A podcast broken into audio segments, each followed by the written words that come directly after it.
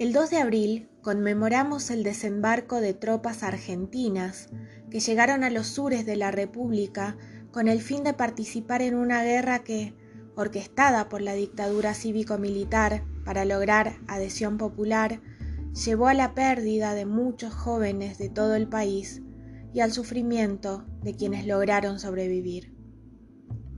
Hoy recordamos entonces a los veteranos y caídos en la guerra de Malvinas, para sostener ese recuerdo y construir una memoria colectiva que nos permita ser partícipes de una reflexión conjunta para repensarnos como sociedad.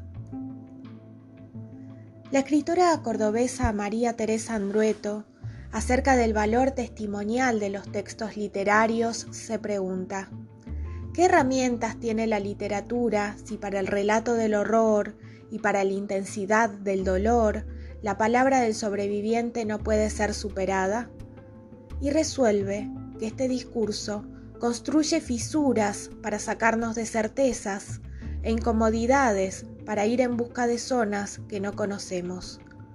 A la literatura, dice, no vamos a buscar una o la respuesta, sino sobre todo a generar un estado de interrogación, para intentar comprender qué y cuánto de todo ese horror sigue todavía entre nosotros. Desde el Departamento de Idioma Nacional y Literatura del IEM les presentamos unos textos que, creemos, nos ayudarán a tensar esos hilos de la memoria.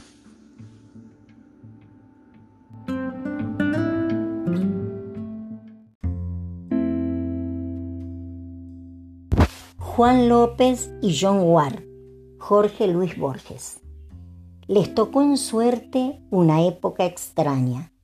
El planeta había sido parcelado en distintos países, cada uno provisto de lealtades, de queridas memorias, de un pasado sin duda heroico, de derechos, de agravios, de una mitología peculiar, de próceres de bronce, de aniversarios, de demagogos y de símbolos.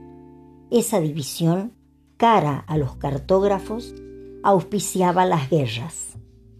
López había nacido en la ciudad junto al río Inmóvil, Ward en las afueras de la ciudad por la que caminó Father Brown. Había estudiado castellano para leer el Quijote.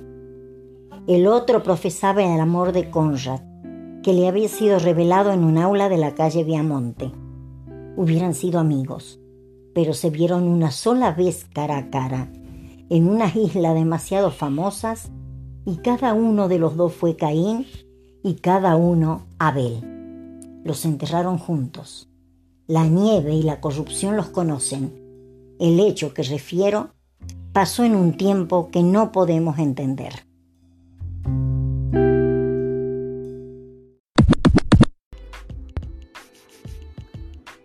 Fue una producción del Departamento de Idioma Nacional y Literatura, Instituto de Educación Media Dr. Arturo Oñatibia, dependiente de la Universidad Nacional de Salta.